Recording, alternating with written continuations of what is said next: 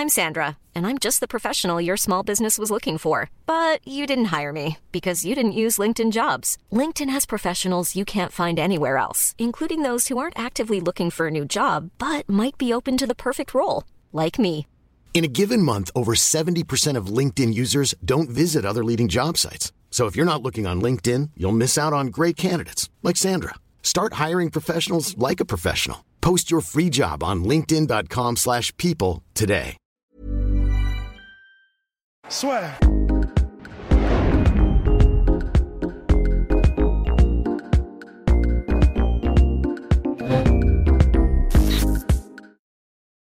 Bonjour à toutes et à tous et bienvenue dans le podcast La Soirée avec Monsieur Assourdine. Mais meuf, on brise les distances de sécurité rapidement. Alors, euh, bah bravo déjà, parce que ça y est, Monsieur donc qui est donc combattant dagestanais au MMA Factory, qui a eu une année euh, 2019 explosive. Là, 2020, ça a pris un petit peu son temps, mais là, enfin, ça y est, Contender Series, c'est sûr. Et puis, il y a aussi le contrat avec Ares. Ma vraie question, c'est, au début, tu étais un peu, de- tu vois, Morgan Charrière? Ouais. Ouais. Ouais, ouais. Bah, Morgan Charrière était dans une situation pas similaire à toi, mais où tu vois, il était sous les radars. Il a fait cette émission avec Kameto, donc qui est sur les réseaux sociaux. Il y a eu les résultats qui sont arrivés. Aujourd'hui, il a explosé. Toi, très longtemps, je pense que tu es d'accord, tu faisais partie du Factory, mais on parlait pas spécialement de toi. Et là, en, tu as enchaîné deux combats, ces deux combats qui t'ont propulsé, et bah là maintenant monsieur est quasiment à l'UFC. Donc c'est quoi? C'est avec Fernand Lopez qui est ton head coach, tu as eu une discussion t'as- Ouais, c'est- juste, comme j'ai dit, je, je pense que c'est- une période.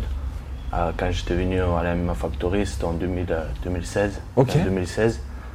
Euh, c'était un peu compliqué avec le combat. Hum, Enfin, des fois c'est moi qui me blessais, des fois c'est mon adversaire. Donc euh, j'étais pas assez actif D'accord pour les combats. Donc euh, voilà, ça durait, je restais patient, etc.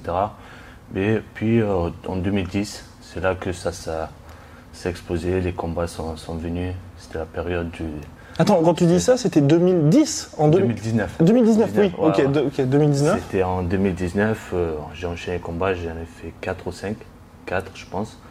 Et je les ai tous gagnés et c'est là que l'opportunité est venue. euh, j'ai signé à Rennes. J'ai signé à Rennes. Au début, je devais prendre, euh, c'est pas Jonathan Munier que je devais Non, prendre. Jonathan Meunier, Non. c'était une short notice, je crois, d'une semaine ça. ou quelque chose non, comme ça. Plus, non, c'était, plus ouais, c'était une short notice de 3 semaines, 3 ou 4 semaines. Autant pour moi. Ouais. et, euh, et non, au début, je devais prendre un Mexicain qui était aussi euh, pas Oui. mal, ouais, qui, qui avait enchaîné 13 victoires pour 0 défaite. Donc lui, c'était un lutteur, c'était un autre, un autre travail. Donc euh, bon, bref, lui, euh, tu sais, les, euh, Ouais. il, il a eu des problèmes de visa, etc. Il n'a pas pu euh, décoller. Et finalement, Jonathan Et Meunier. Finalement, ouais. On m'a proposé Jonathan euh, Meunier. J'étais super content parce que je le connaissais, tu sais, déjà Ok. dans le monde du, du MMA, il était un peu quand même connu. Je le connaissais déjà, ça m'a ça m'a encore plus motivé, ça m'a, tu sais, j'étais content. Et voilà, je me suis entraîné encore plus dur. Et, Et tu t'attendais à ce finish? Parce que je vous invite d'ailleurs, je crois qu'il est disponible sur la chaîne YouTube d'Ares. La finition, c'est c'est parce que monsieur, son surnom, c'est le Russian Sniper. Attention, et c'est vrai que dès que tu l'as touché, t'as vraiment cet instinct de tueur, entre guillemets, où toi, tu laisses pas du tout respirer les gars. Dès que tu sens que le mec est blessé, bah ça y est, faut que tu le termines. Ça, c'est depuis le début que t'as ça ou comment ça s'est passé T'as eu des discussions avec Fernand Lopez? Euh, non, je, tu sais, si tu regardes ma carrière, sont, sont quasiment tous mes combats, je les ai quasiment terminés en première ronde. Exact. Sans trop Soit soumission, monter, soit KO. Ouais, Ouais, non, c'est vrai. Sur, sur mes 8 victoires, euh, j'en ai 7 au premier round, soit soumission, soit KO. Euh, donc non, contre Jonathan Munier, j'ai vu qu'il était touché. Le game plan, c'était pas de finir au premier round. Euh, J'étais prêt pour faire les trois rounds. Le game plan, qui, on, l'avait préparé avec Lopez, Pico, mon frère Daguir. Donc voilà, j'étais prêt pour, euh, pour faire trois rounds. Et j'ai vu une bonne occasion. J'ai vu que quand il envoyait son bras avant, il était, un peu trop long sur son bras. Il s'est jeté, trop. Donc euh, là, j'ai réussi à le contrer et j'ai vu que je pouvais finir le combat, mais tout en faisant attention. Je me suis pas jeté à, j'ai pas tout donné. Je- quand même, je faisais attention je pensais au prochain round. Ouais. Voilà, c'est pas, j'ai pas donné tout mon, j'ai pas gaspillé toute mon énergie. Et du coup, voilà, c'est, terminé. J'ai, gagné par TKO au premier round. Voilà. Euh, chapeau. Mais, et ça, c'est quelque chose que tu travailles à l'entraînement, ce côté, parce que je parlais avec Taylor Lapillus, qui disait justement, quand Nassourdine commence à avancer et commence à justement trouver le rythme, à, à un peu choper le rythme de l'adversaire, c'est terminé. Ça, est-ce que c'est quelque chose que tu as travaillé au Factory ou que, on va dire, c'est pas inné chez toi, mais que tu as naturellement? Non, je je, je, je travaille pas spécialement. Tout ce que je travaille, je travaille euh, surtout mon cardio. Euh, je travaille, le, tu sais, je, je m'entraîne euh, à, une, à très intense. Ok. Je veux que ouais, du premier round jusqu'au dernier, il faut que je, ça soit intensif pour euh, justement améliorer mon cardio. Mais sinon, non, pas, pas spécialement. Je travaille pas les finishes. Par contre, je, je devrais parce que plus tard, ça, ça va être très intéressant. Exactement, parce que les bonus à l'UFC, c'est 50 000 dollars quand même. Exactement. Et, et donc là, avec le confinement, monsieur a quand même pris physiquement. hein. Là, c'est- assez impressionnant. Est-ce que, parce que tu as combattu chez les welter, Ouais. si je ne m'abuse, c'est à 77 kilos. et là, définitivement, tu es chez les middleweight ou qu'est-ce que. Définitivement, c'est pas encore sûr. C'est pas encore sûr parce que j'ai pas encore fini avec les 77. Depuis le début, euh, euh, je combats à 77 kilos, donc je voudrais, je voudrais quand même faire quelque chose à 77 aussi avant de, voilà, avant de définitivement laisser, laisser cette carrière. Mais sinon, ouais, le, le- le prochain combat sera à 84. Euh, Cette décision a été prise euh, pas que par moi, mais par toute la team Ok. par euh, Fernand Lopez, euh, Nicolas, Nicolas Hoth, donc qui est en charge de la performance au MMA c'est Factory. ça, mon préparateur physique euh, Ryan Gillette, très très bon préparateur physique. Bon voilà, c'est une grosse team. Euh, voilà, on a pris cette décision là parce que euh, à 84 déjà, il y a moins de concurrence. Ah, ok. Et pas que, en fait, on a, on a vu qu'avec le temps, ça devenait de plus en plus dur pour moi de descendre de poids. D'accord. De, de poids. Et quand est-ce euh, que tu l'as vu ça d'ailleurs le... Euh, c'était l'avant-dernier combat en Pologne. D'accord, ok. Ça, c'était pour la ceinture. 77 kilos, j'avais perdu 14 kilos à ce moment-là. En combien de temps Je revenais de un mois et deux semaines. D'accord. Ok, c'est Nicolas qui s'était chargé du C'est cutting. ça, exactement. C'est lui qui s'est chargé de A à Z. Euh, du coup, oui, on a vu que c'était. En fait, je perdais le poids. On a, on constaté que je perdais énormément de muscles aussi. Parce que euh, je- euh, au combat, parce que je mange peu. Tu es obligé de manger peu Ouais. pour, euh, pour descendre de poids. Je suis grand de taille pour 1m77. Euh, à- en fin, quand il reste 2-3 semaines, je mange quasiment plus. Et qui dit, qui dit peu, il dit peu de ça. protéines. Et peu d'énergie aussi. ouais. Exactement, et ce qui fait que j'ai perdu en muscle. Je perdais en muscle et euh, je ressentais au combat que j'avais 50% de, de ma force que j'ai euh, actuellement. Je perdais énormément de force. Ouais, du coup, on a pris cette décision, mais c'est un peu dommage que voilà, je ne vais toujours pas laisser tomber cette catégorie. Oui. Oui, parce que t'es pas allé au bout non plus. Mais bon, Ça. parce que donc euh, Nassourdine fait 1m91, c'est ça Tu mesures bien Donc donc c'est vrai que chez les welterweight, t'es énorme quand même par rapport à tout le Ouais, monde. carrément. Et là, chez les middleweight, je pense que toi, t'es beaucoup plus à l'aise parce que ça va te faire un cutting moindre. Mais c'est vrai qu'il y a des monstres dans la catégorie. Quand tu regardes le top du top, je pense pas à Adesanya parce que, enfin, c'est le top du top, mais ce que je veux dire, c'est que physiquement, tu vois, il est, je pense qu'il est Je un peu comme tu toi. peu à Costa. Exact, Costa. exactement. Quand tu vois des gars comme Costa, des gars comme Romero, est-ce que tu commences déjà à te dire, oh là, va falloir y aller? Ouais, c'est c'est sûr, je me pose des, des fois, je me pose des questions, sans- sans stock. Mais le truc, c'est que euh, ça fait pas tout. Tu peux être- ça fait pas tout. Après, tu as, la vitesse, la précision, la vivacité, tu sais, il y a y, tous ces trucs-là. Donc, je pense qu'avec un bon game plan, je pourrais, je pourrais euh, bon, on va pas. Je pense que. oui, non, complètement. Et, et là maintenant, avec le fait de te dire, ça y est, l'UFC, ça devient une réalité pour toi, est-ce que tu commences à avoir des combats un peu rêvés, entre guillemets, où tu vois, tu te permettais pas avant de te dire, bon, bah là, je vais pouvoir affronter tel ou tel gars, mais maintenant, tu vois, avant de t'endormir, tu fais, ce serait quand même pas mal de faire ça. Ah oui, vois. carrément. Et je vais te dire plus, je rêve depuis que j'ai commencé le MMA, je, je rêve de l'UFC, je rêve dans ma tête, c'est comme ça. C'est que j'imagine d'affronter tel combattant. Moi, je vais pas te dire tout Allez dans la tête. Non, mais Mais là, tu vas un. pour un fou, non, mais, mais- j'imagine qu'il y en a un quand même. Il y a un gars qui, qui te fait rêver. Euh, plus tard, Ah oui, ah bah oui, bah oui. Bah, évidemment, les c'est gens. Adesanya est toujours champion. Ah ouais Enfin, bon. D'accord. Voilà, ok. On va trop loin là. Mais, Mais parce que t'aimes bien son style ou parce que c'est ou c'est juste parce que c'est le champion? Juste parce que c'est le champion. c'est. Celui qui sera le champion. c'est D'accord. Ouais, mon, mon rêve en fait, c'est de prendre la ceinture. Ok. Bon, je- Bah peut-être oui. je parle trop. en- Ouais, non, c'est bien d'avoir de on- l'ambition. On, avance, ouais, mais c'est ça dans ma tête, c'est ça. C'est pas que ju- juste de rentrer à l'UFC. Ça m'intéresse pas. C'est une organisation pour moi comme une autre. Et euh, rentrer c'est bien, mais après. Et quand, et quand tu vois un petit peu, donc tu as la chance d'être au MMA Factory et tu t'entraînes par exemple avec Cyril Gann qui lui est à l'UFC, il y a eu d'autres combattants du Factory qui ont été à l'UFC. Toi, euh, qu'est-ce qu'il y a que tu, j'imagine que tu pioches des choses dans leurs entraînements ou alors au contraire tu fais ta vie un petit peu de ton côté? Euh, oui, déjà ça, ça motive beaucoup de s'entraîner avec ces mecs-là, c'est énorme. Cyril c'est c'est le futur, c'est sûr et certain. Euh, puis après, il y a, d'autres combattants comme un peu moins connus, comme Ahmed Salamov, tueur à gage en lutte, Slim, John, mais il y en a plusieurs. Euh, je, prends un peu de, tout le monde. Je prends un peu de tout le monde, pas spécialement des gars qui ont. Tu, vois ce que je veux dire? Je prends un peu de tout le monde, mais sinon je- j'essaie de garder quand même mon style.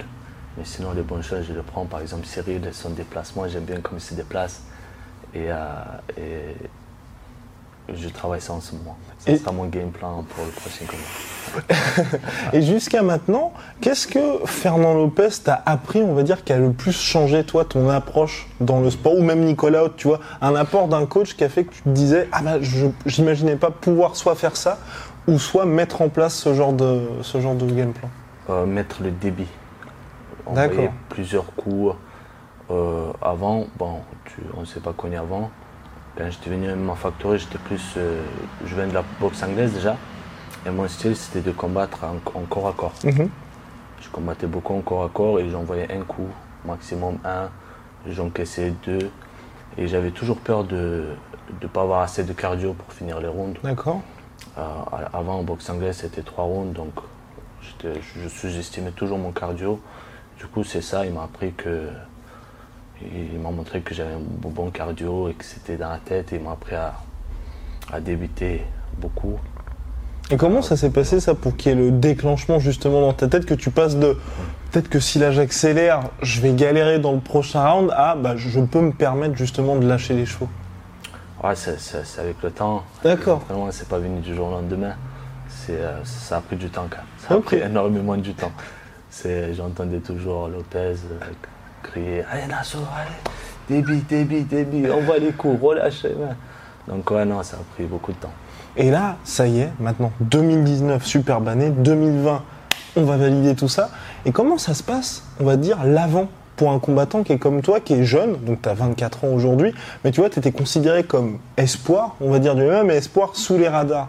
Donc toute cette période-là où tu es un petit peu obligé de ronger ton frein, t'as pas forcément de combat, et tu te dis, j'ai envie de progresser, mais le... Il n'y a pas d'opportunité qui se présente finalement. Donc comment ça se passe cette période-là? Tu veux dire l'époque où, euh, c'était l'époque 2017 où j'avais pas. Ou non, ou même, euh, enfin tu vois, même avant, av- avant un petit peu l'explosion, tu vois. Mm. Genre quand t'étais, il y a un moment, t'as été à 3-2, je crois, comme bilan. Euh, 3-2, ouais. Ouais, quand t'étais à cette période-là, comment est-ce que, est-ce que tu t'es dit, bon, les rêves du UFC, c'est peut-être plus possible? C'est Comment est-ce que tu, tu te sentais à, cette- à ce moment-là mentalement? Non, franchement, franchement, j'y croyais toujours. J'y croyais toujours. euh, j'essayais, j'essayais de rester motivé. Je, me, je venais tous les jours à l'entraînement. S'il y avait des jours où j'avais pas envie, euh, pas de motivation, je prenais quand même, sans réfléchir, je prenais le sac, j'allais à l'entraînement. Ça me faisait du bien. Et en fait, euh, à l'époque, je comptais beaucoup sur les short notice aussi. Donc, euh, tu sais pas quand est-ce que tu vas combattre Exactement. demain, peut-être je vais combattre cette semaine, ah non, ben, ça sera la semaine prochaine. C'était comme ça à chaque fois. Je vais combattre bientôt, dans un mois, et le temps est passé vite. C'était pas, voilà, je, je- je restais focalisé j'arrêtais, j'arrêtais jamais de, de m'entraîner. Oh là là. Eh ben superbe, comme quoi le travail paie. Et aujourd'hui, est-ce que tu préfères justement ce côté un petit peu adrénaline d'avoir les combats en short notice? Parce que mine de rien, le combat contre Joe Meunier, c'était en short notice et c'est bah, peut-être, en tout cas moi je pense, hein, ton plus beau combat jusqu'à maintenant parce qu'il y a le nom, il y a le finish et puis il y a eu beaucoup de résonance. Toi, tu préfères être en short notice ou avoir beaucoup de temps pour préparer un combat? Euh, non, non, je préfère quand même euh, avoir du temps. Ouais, je- j'aime bien avoir, j'ai- j'aime bien quand c'est carré, tu vois. De préparer le game plan, de travailler le, le truc. Je, je suis bien, quand c'est comme ça, je suis bien physiquement et psychologiquement. Mais après, quand c'est un short notice, ça, me- ça, me- ça me va aussi. Donc c'est pas, c'est pas plus mal, c'est pas. Le, ce qui est bien avec le short notice, c'est que c'est des opportunités en fait Exactement. tu vois. C'est quand tu as un short notice euh, que tu dois affronter un bon nom, tu t'acceptes et tu, tu vas. C'est ça. Et, et- et cette discussion-là, est-ce que tu les as avec Fernand Lopez, parce qu'il y a aussi la structure Management Factory qui s'occupe de ta carrière, est-ce que tu as ces discussions-là aussi à dire, bon, c'est un short notice, mais c'est vrai que si tu gagnes, ça va t'ouvrir des portes? Ou est-ce que tu vois toi Non, uniquement le sportif? Non, pas tout le temps. Moi, moi, j'essaie de ne pas m'occuper de, de cet D'accord. Je fais confiance à mon équipe. Eux, Ils gèrent, ils gèrent, ils gèrent très bien. Bah oui, bah euh, vous pouvez le voir. hein, Ouais, ils gèrent très bien. Je leur fais confiance et je, préfère rester sur, focalisé sur ce que j'ai à faire moi. et et jusqu'à maintenant, du coup, comme toi tu t'occupes pas du tout de cette partie-là, quand il y a des adversaires, est-ce que ça t'est déjà arrivé de te dire, on va peut-être pas prendre ce combat-là? Non, non, non, non. non, parce que je sais que quand on propose cet, ad- cet adversaire-là, je sais que derrière, euh, Lopez, par exemple, il a dû regarder ses combats une centaine de fois, puis euh, Benjamin, Nico, tout- toute mon équipe, quoi. Et donc, je, je- comme j'ai dit, je leur fais confiance et non, il n'y a pas de j'affronte tout le monde. J'affronte tout le monde. et le travail paie. Et là, il y a aussi ton frère, donc Dagir Imavov, qui est combattant. À quel point est-ce que ça aide d'avoir un frère, enfin, ou un membre de sa famille, qui est aussi exactement dans la même mouvance, parce qu'il a un bilan de 12-3-1 ou 12-2-3, euh, ou 12-2-1, pardon. Ouais, c'est ça. Euh, à quel point ça aide, voilà, d'avoir un frère qui est combattant aussi Ah oui, ça, ça- ça aide beaucoup. En fait, on, se- on se tire vers le haut. Quand par exemple, euh, à un moment, on vivait dans, dans le même appartement, quand il y en a un qui ne veut pas aller à l'entraînement, c'est l'autre qui le pousse. Si c'est moi qui, qui a la flemme, c'est mon frère. Ben, c'était, c'était plus souvent mon frère qui me poussait. c'est pas moi. Donc ouais, non, ça aide beaucoup. Ça aide carrément. Et il a été là dans les nombreuses victoires et dans les deux petites défaites malheureusement. Est-ce que ces moments-là, c'est aussi des, on va dire, ça vous rapproche un petit peu? Parce que c'est vrai que une défaite en MMA, c'est jamais très simple à, à surmonter.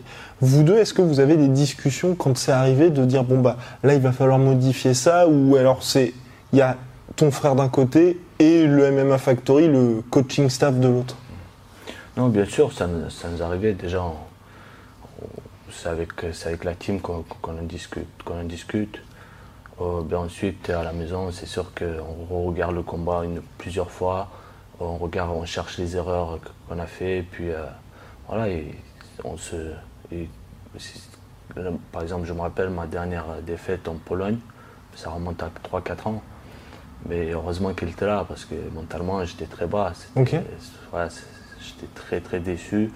Et euh, il était là à mes côtés à me, à me dire c'est rien, tu es encore jeune. Et euh, voilà, c'est très important d'avoir. Et, et donc là, il sera du, il sera du voyage pour lui. Enfin, t'imagines euh, avoir toujours ton frère avec toi pour tous les combats de toute façon. Ah oui, carrément, bien sûr. Bien sûr. Ça, ça, motive, ça motive beaucoup. Est-ce qu'il y a des moments où justement il y a eu un, tu sais, pas un passage de relais, mais dans le sens où ton frère quelque part il te connaît mieux que personne. Donc tu vois par exemple un moment où tu as Lopez ou Nicolas qui vont te donner des, des instructions par rapport au combat et lui il fait ah non peut-être que Nassourdine là il est il pourrait peut-être faire autre chose. Est-ce qu'il apporte aussi ça un petit peu par rapport à eux qui fait que tu as bah, d'un côté un coaching staff qui est au top du top, mais de l'autre ton frère qui comme lui te connaît mais bah, depuis que bah, voilà quoi, c'est ton frère. Donc euh, est-ce qu'il t'apporte ça aussi? Euh, oui, oui, oui, bien sûr. C'est mon, mon, mon frère. Il m'apporte déjà av- avant le combat, il m'apporte beaucoup de motivation. D'accord. Il me parle avant le combat. Tu vas faire ça, tu vas faire ci. Et par, par contre, au combat, il essaye de pas trop, euh, de pas trop parler. Il essaie de parler à Lopez. Et quand, quand il veut me dire, quand il veut me faire passer le message, en fait, c'est, c'est la stratégie un peu. Il dit à Lopez, et Lopez me fait passer le message. D'accord. Donc euh, pendant le combat, j'entends que, que la voix de, de Lopez ou si c'est, notre coach. Voilà, il fait passer le message comme ça. Et jusqu'à maintenant, donc euh, tu parlais du combat contre Jomini, où c'est toi qui as fait les ajustements, enfin les ajustements tout seul? Tu t'es rendu compte et tu as saisi cette opportunité-là. Mais est-ce qu'il y a un combat sur les 10, prom- les 10 combats que tu as eu dans ta carrière professionnelle pour l'instant où il y a eu un moment au cours du combat, Lopez ou euh, bah, un des membres de ton coaching staff qui t'a dit faut que tu fasses ça et euh, bingo, tu as saisi cette opportunité-là? Tac, tac, tac. Ah, il faut, il faut, il faut réfléchir un peu. J'espère que tu vas couper cette partie. Mais euh, oui, bien sûr, bien sûr, j'écoute euh, pas que sur, sur un truc, sur beaucoup de trucs. J'écoute, euh, franchement, mon coin, je l'écoute, comme je t'ai dit, je leur fais grave confiance. Et quand ils me disent de faire un truc au combat, j'écoute très attentivement pa- parce que même quand il me dit mets le bas, je vais mettre le bas, attention à ses crochets, je vais faire attention, ramène-le au sol, au sol. Et euh, ouais, non, j'écoute mon coin et j'ai. Il n'y a, a pas de Hiring for your small business? If you're not looking for professionals on LinkedIn, you're looking in the wrong place. That's like looking for your car keys in a fish tank. LinkedIn helps you hire professionals you can't find anywhere else, even those who aren't actively searching for a new job but might be open to the perfect role. In a given month, over 70% of LinkedIn users don't even visit other leading job sites. So start looking in the right place. With LinkedIn, you can hire professionals like a professional. Post your free job on linkedin.com/people slash people today. ouais, il y a pas eu de ce moment-là où, comme tu dis, euh, De- pour, pour l'instant, et donc Monsieur Imavov est dagestanais. Voilà. Est-ce que tu gardes, on va dire, des, des liens avec euh, ta région d'origine ou est-ce qu'au contraire, maintenant, sportivement, c'est uniquement le Factory Est-ce que tu vas faire des stages là-bas? Comment est-ce que ça se passe exactement? Hum, non, pas vraiment. La dernière fois que j'ai. Non, non, pas vraiment. De- Depuis, ça fait un petit moment quand même, je suis plus retourné à Daghestan. Non, euh, depuis que je suis à la factory, à ma factory, j'ai j'ai bougé nulle part. Mais est-ce que tu comprends, toi, aujourd'hui, qu'il y a une espèce de.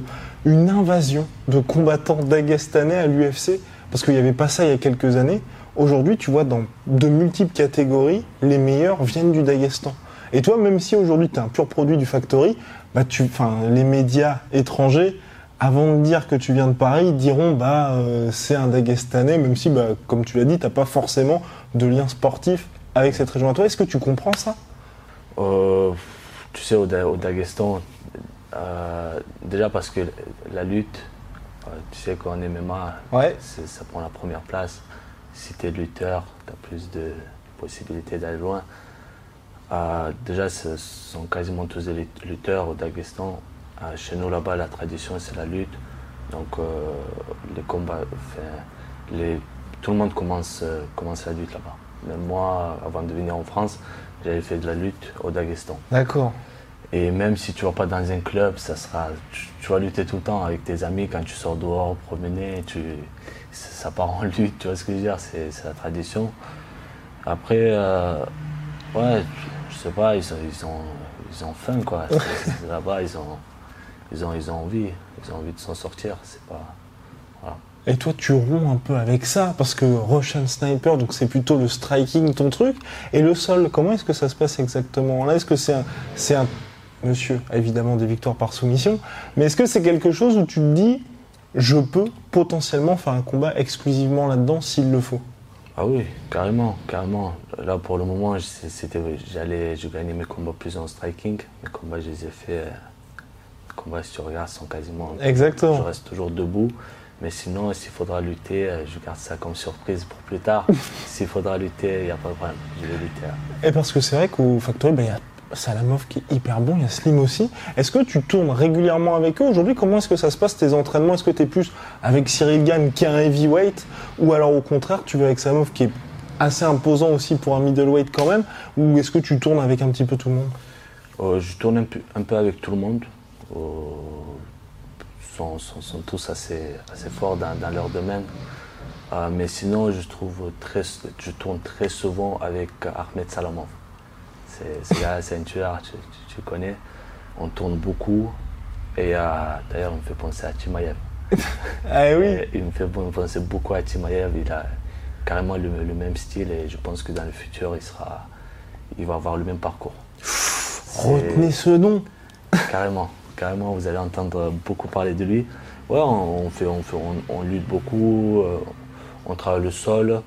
Ce qui est bien avec euh, Ahmed, c'est que euh, moi, je peux l'apporter en striking Mhm. et lui, il peut m'apporter en, en lutte. C'est comme, que je pense que c'est le destin qui nous sont réunis, tu sais. Il était venu à la MMA Factory. Il n'avait jamais fait de la boxe anglaise et la progression elle est énorme. En un an, c'est un truc de ouf. Et du coup, voilà, moi je l'apporte en boxe anglaise et euh, pied-point. Et lui en tout ce qui est lutte, euh, tout ce qui est grappling, etc. Et là, est-ce que du coup, tu commences? Parce que monsieur en grappling, il est avec des Golgoth comme Salamov ou Slim. En striking, t'es avec Cyril Gann. Est-ce que tu commences pas à te dire peut-être que je pourrais aussi aller chez les light heavyweight Des fois, Ah des fois, ouais, des fois, ouais, non, c'est encore trop tôt pour, pour en parler. Mais euh, pourquoi pas pour plus tard, hein, comme euh, mon poids il, évolue, je pense que je pense qu'il va, il va évoluer encore avec le temps. Aujourd'hui j'ai j'ai 24 ans et je pense qu'avec le temps je vais encore prendre euh, de la masse musculaire. Pourquoi pas plus tard Et comment t'envisages la suite du coup là? Parce qu'il y a Contender Series ou UFC, enfin dans tous les cas ça va être l'organisation américaine. Après, est-ce que toi, tu vois, tu as déjà un plan de, en termes de rythme de combat? Parce que c'est vrai que là, l'année, ça a été quand même très, rap- très vite pour toi, hein, on va pas se mentir. Ou est-ce que tu veux te dire, bon, on va peut-être un petit peu se calmer, malgré, c'est vrai, le confinement qui a peut-être un petit peu ralenti les choses? Non, franchement, si, si je fais un combat, par exemple, euh, là j'ai un combat de prévu au Contenders, euh, je fais un combat là-bas, j'aimerais bien combattre tout de suite euh, derrière. Mhm. Tout de suite derrière, n'importe, même, même une semaine. Parce qu'en fait, j'aime bien d'enchaîner les combats. C'est, à ce moment-là que je suis prêt. Je vais, gagner, je, je vais faire mon combat. Euh, la- toute la préparation, en fait, ça va m'éviter de faire un combat, de me laisser aller, comme je fais d'habitude, partir en vacances chez mes, chez mes parents dans le sud et me, laisser aller. Euh, je préfère enchaîner et toujours rester en forme. Pendant que je suis en forme, enchaîner les combats Ouais. et puis faire euh, la pause.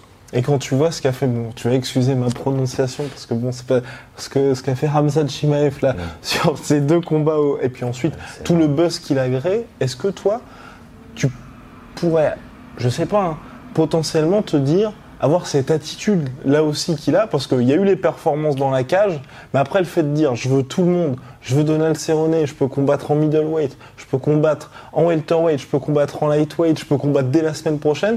Est-ce que toi tu te prépares aussi à ça, de dire bah quand il va y avoir le micro, bah tu vas peut-être être obligé de dire euh, bon bah Là, là, il y a du boulot. Là. Déjà, je suis pas très à l'aise euh, devant les caméras. Euh, mais euh, ouais, non, ouais, des fois, j'y pense. Ouais, je pense. tu sais, de, de nos jours, c'est très important, le trash talking, de parler. C'est ce qu'ils cherchent, tu sais, ça fait du show, du buzz, le buzz, etc. Et c'est ce qu'ils cherchent l'UFC, donc au bout d'un moment, on sera obligé de, de parler. Et mais déjà, attends, peut-être, peut-être que je raconte n'importe quoi. Mais à Arès, t'avais pas demandé le bonus lors de la post-fight interview? Euh, Tu- ouais. Ouais, ouais, je- ouais, ouais. Donc voilà. demandé si- je crois que je ne l'avais pas demandé dans- au micro. Ah si. Si, t'avais demandé je- micro. Et ça, c'était quelque chose que t'avais préparé avant ou c'est venu naturellement? Non, c'est venu naturellement. D'accord. C'est avec les émotions. Ok. ouais, après le combat, c'est venu tout seul. Et donc juste parce que donc j'ai regardé la plupart de tes combats et c'est vrai qu'il y a pas, c'est assez rare, tu vois, qu'il y ait une explosion chez toi, tu vois, comme il y a des mecs c'est la délivrance et tu sens qu'ils lâchent tout. Toi, tu restes quand même, t'arrives à maintenir un petit peu le contrôle et à rester assez réservé.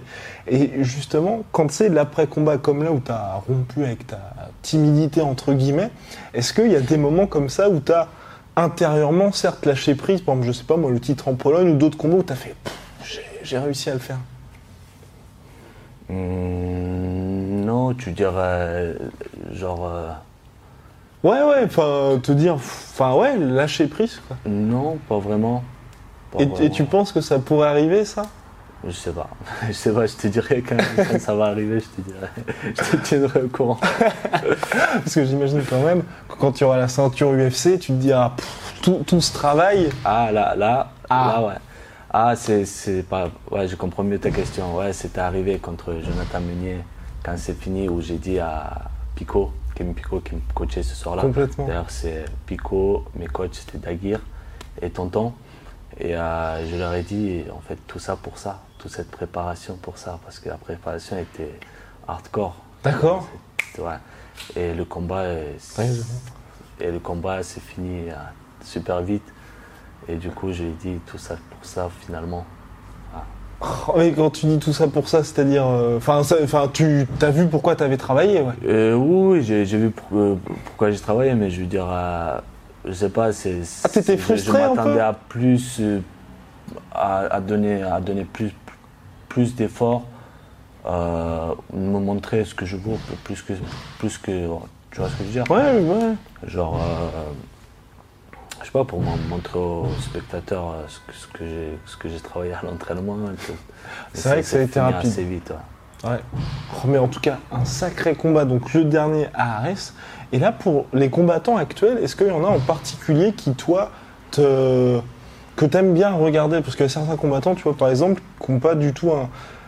qui se concentrent uniquement sur eux. Toi, est-ce que tu regardes les Fight Night? Est-ce que tu regardes les UFC numérotés? Est-ce que, quand tu vois tel ou tel gars, tu fais « Ah, j'aimerais bien réussir à faire ça Honnêtement, je regarde pas tant que ça. Franchement, les, les combats, ces derniers temps, je regarde pas trop.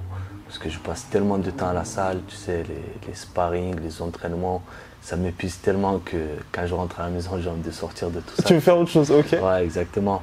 Mais sinon, de temps en temps, ouais, je regarde, il y a des. Tu sais, je prends. Je regarde, il y a des styles qui me plaisent, je, regarde ce qu'ils font, je- je- j'essaie de prendre des bonnes choses.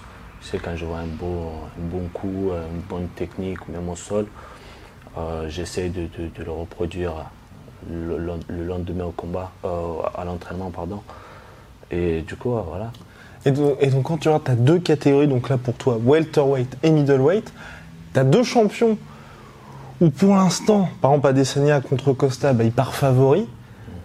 Ousmane a confirmé contre Masvidal, mais c'est enfin, c'est deux vrais champions, tu vois, ils sont, forcément ils sont pas là par hasard, mais tu vois, on se dit ils vont peut-être rester pendant longtemps, ils ont deux styles complètement différents.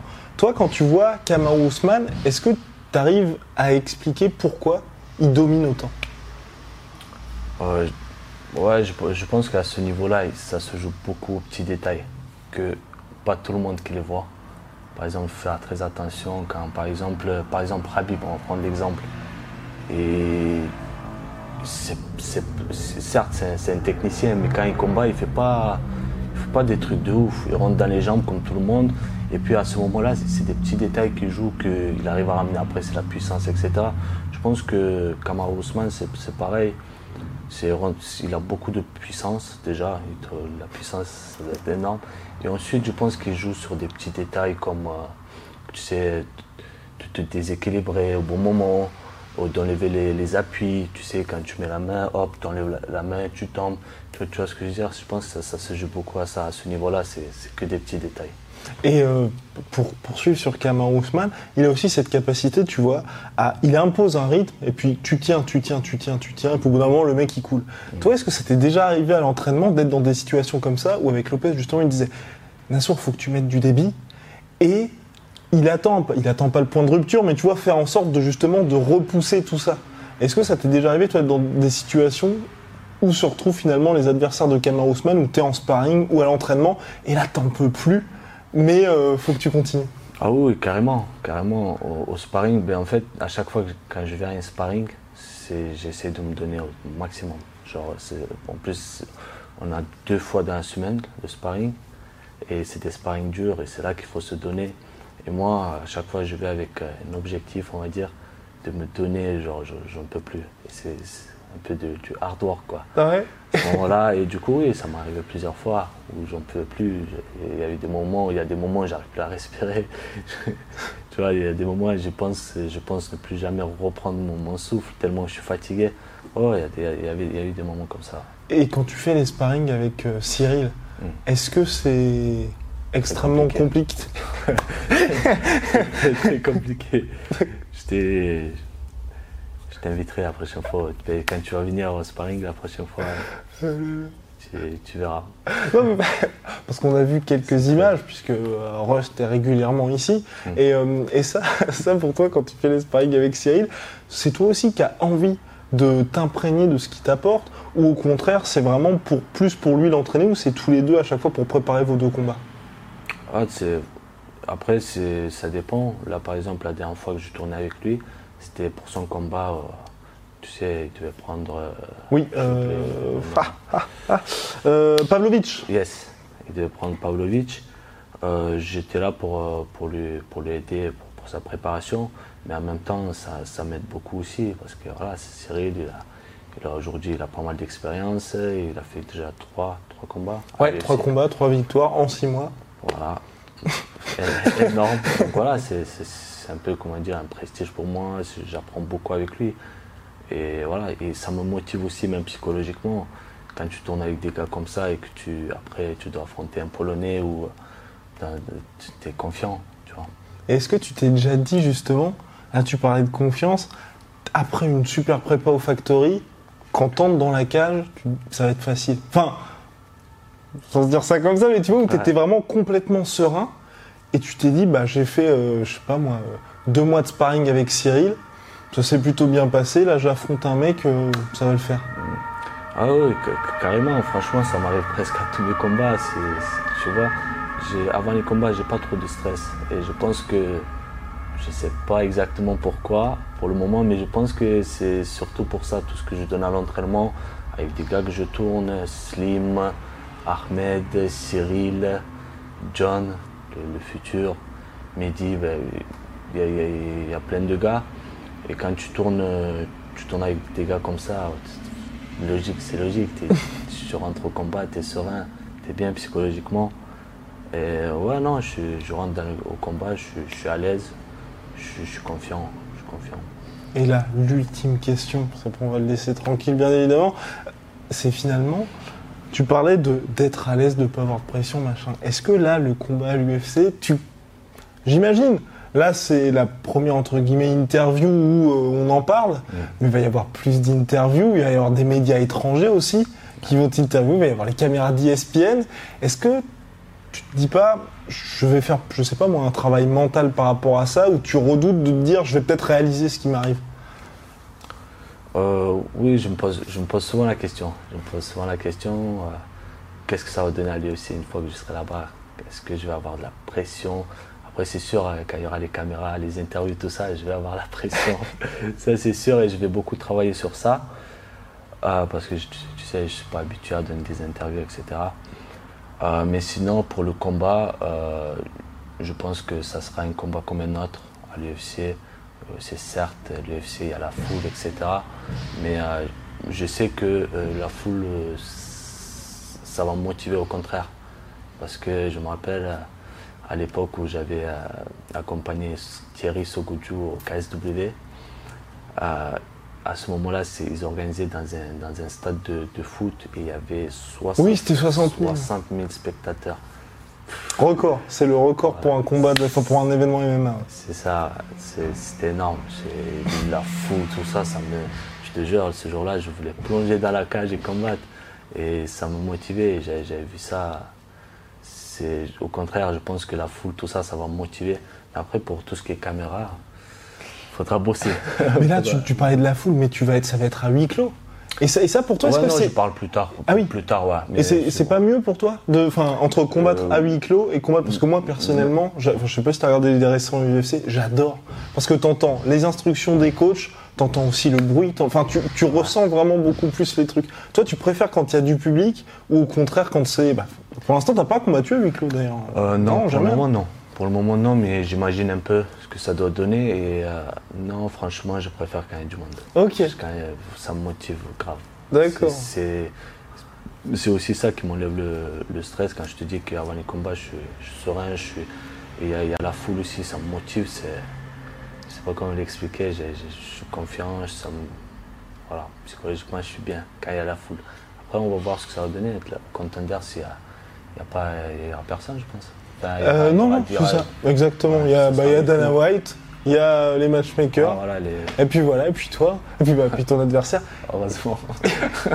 Et là, une fois, si tout se passe bien, tout se passe formidablement bien, t'as t'as le title shot contre Adesanya, tu vois, d'ici, on va dire, euh, un an et demi, deux ans, pour pas trop aller trop vite, hein, Mm. en ayant des victoires sur Romero, sur Costa entre-temps, euh, t'aimerais faire ce combat-là, ou est-ce qu'il y a un endroit en particulier où toi t'aimerais combattre? Euh, tac, tac, tac, tac, à Paris. Ah ouais, à Paris Ah, D'accord. Carrément, ouais. Ok. Carrément. Pour moi, c'est très important de combattre devant son public, devant, euh, devant sa famille. C'est énorme. J'aimerais, c'est un rêve. C'est carrément un rêve. J'aimerais bien de combattre. ouais. Et ben voilà, le rêve de Nassour Imamov. En fait, j'avais une ultime question. Je suis désolé, mais pour toi aujourd'hui, c'est qui le meilleur combattant actuel? Ou le mec qui, où tu te dis, waouh Et pas forcément dans ta catégorie, hein, toute catégorie confondue. Toi, quand est-ce que tu te lèves à 6h du matin pour regarder un gars combattre? Moi, si tu te lèves à 6h du matin pour regarder les mecs combattre. Euh, Il y a plusieurs combats. Il y a plusieurs combattants. C'est John Jones, par exemple, Habib. euh, tac, tac, tac. Et voilà, non Il y a, il y a que. ouais. Et ben voilà. Les- vraiment les top euh, que les meilleurs pour moi c'est John Jones déjà ça c'est le meilleur Bon, après Et tu trouves pas qu'il a ralenti John Jones depuis quelques temps oui carrément je pense qu'il vaudrait mieux d'arrêter Ah ouais? Ah oui. il, y a, il y a un moment où il faut, il faut savoir arrêter tu peux pas être champion toute ta vie et je pense que ça serait mieux qu'il s'arrête Ah, et donc toi, tu toujours. penses déjà? Non, tu penses pas à ça. De te dire, euh, Euh. faut avoir la sagesse de se dire, quand je ne peux plus, je ne peux plus.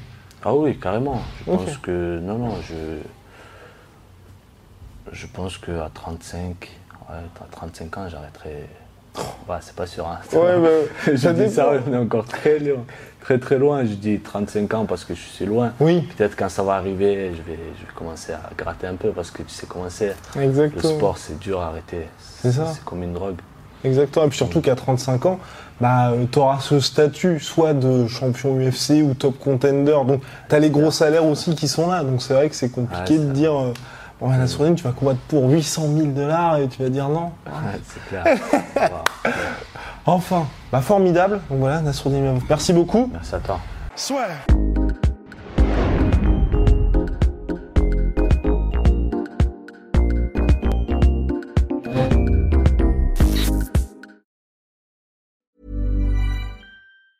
Hey, it's Danny Pellegrino from Everything Iconic. Ready to upgrade your style game without blowing your budget? Check out Quince. They've got all the good stuff shirts and polos, activewear, and fine leather goods, all at 50 to 80% less than other high end brands. And the best part?